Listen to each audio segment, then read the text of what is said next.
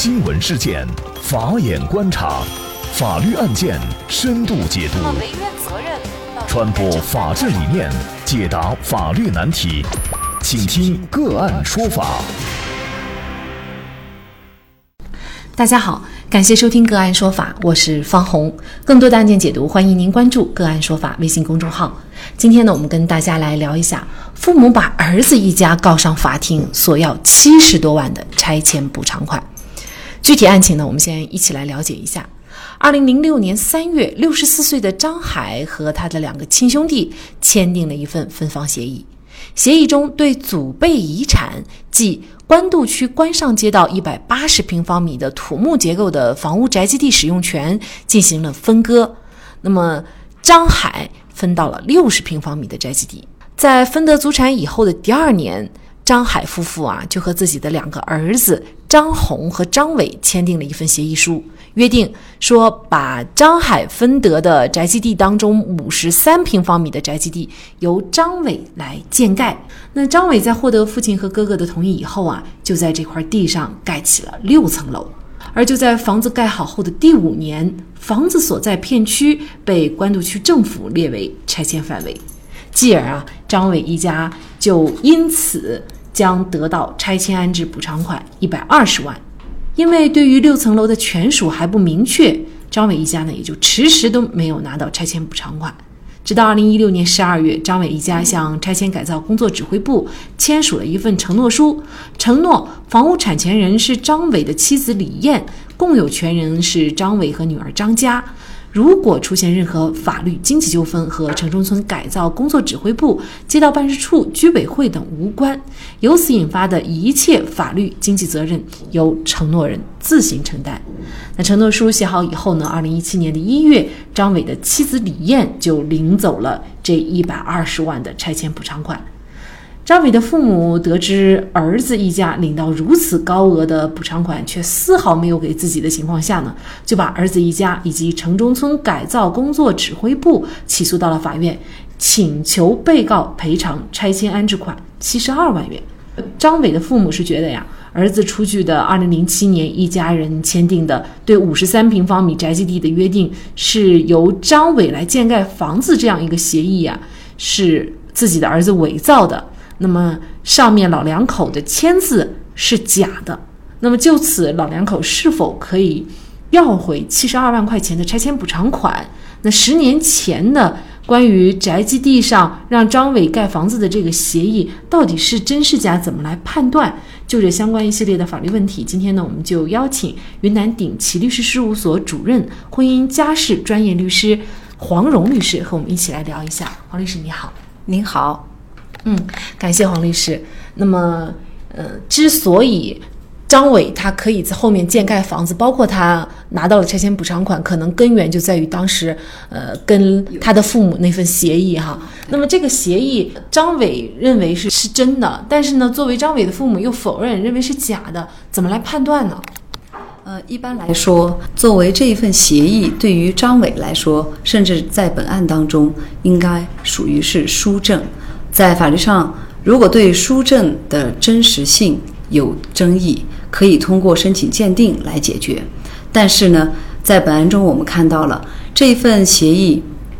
距离起诉的时间其实已经有十年之久。那么，由于时间的久远，字迹以及指纹是否还清晰，是否还具备鉴定这样一种可能性，都会。影响到司法鉴定中心对于这一份案件，就是鉴定的这个案件的一个判断。一般来说，在司法实践中，笔迹鉴定的话，很有可能它无法精确的来判断真实性存在哪些问题，甚至是还会出现无法鉴定的情形。因此，对于案件事实来讲，如果只有这一份协议，那么它的证据是比较弱的。嗯，可以通过。再补强其他的证据予以佐证，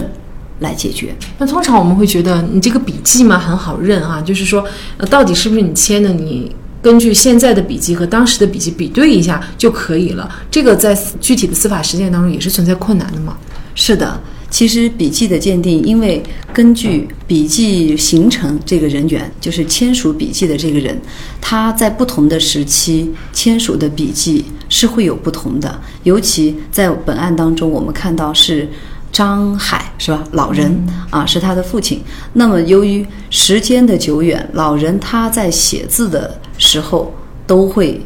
有一些影响的。那我们就来看一下，其实这个案件呢，也是申请了呃云南的一家司法鉴定机构哈，对这个笔记包括协议的真实性做了一个鉴定。那么通过这个检验鉴定，就发现呢，他这个。物证的剪裁指纹是出现严重残缺、模糊，不具备鉴定条件的。尤其是书写人已经年老，身体的机能、书写技能啊也已经退化。那么笔记的样本变化也比较大，所以呢认为不具备这种鉴定条件，于是呢就做了退案处理。在没有办法鉴定十年前的协议是真假的情况下，在这种情况下，关于这个内容是不是就是无效的？那么这个五十三平方米的宅基地的使用权。在这种情况下，应该归谁呢？根据我国的宪法规定，宅基地的所有权是归农民集体所有，那么它的使用权呢，归农村居民享有。在本案当中，这个五十三平米的宅基地是归张海，就是归老人，是吧？老人和他的几个兄弟们是平分了。那么这个时候，我们说认为张海是合法取得了这五十三平米的。宅基地使用权，而张伟呢，在这个案子当中来说，他仅仅是建盖在这个基地上建盖了房屋，那么不能够因为他的建盖行为而获得宅基地的使用权。所以，如果在证据缺失的情况下，然后又没有其他的证据可以充分的证明自己的主张，那么法律上是会做出对张伟不利的判决的。宅基地。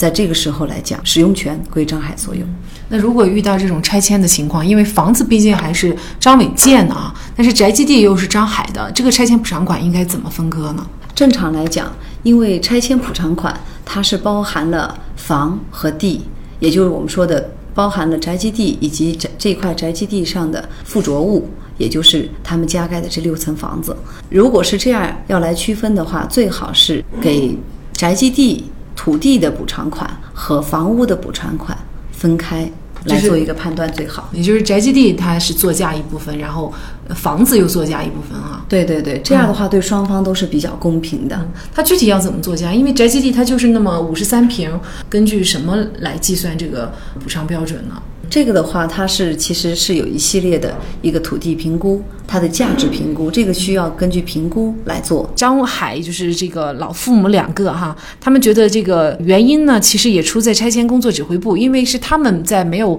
了解具体情况、真实情况的情况下，就把钱全部给了。呃，自己的儿子，如果当时他了解了情况，一部分给他们，一部分给儿子，可能也不会发生纠纷。那么，像拆迁指挥部在这个过程当中，又该不该承担责任呢？在本案当中来说，拆迁指挥部要看他有没有过错，因为我们国家承担责任一般是适用的是过错原则。在本案当中的话，也是同样。那么，我国的法律法规对连带责任的承担有比较明确的规定。一般来讲，比如说有恶意串通啊，或者说是有一些法定的事实出现，那么才存在连带责任的承担。在本案当中，应该说工作指挥部啊，我们没有看到有证据证明他们有这些法定的承担连带责任的情况，因此指挥部是不承担连带责任的。但是呢，可能也确实是在实践当中有这样的问题哈，就是因为拆迁工作指挥部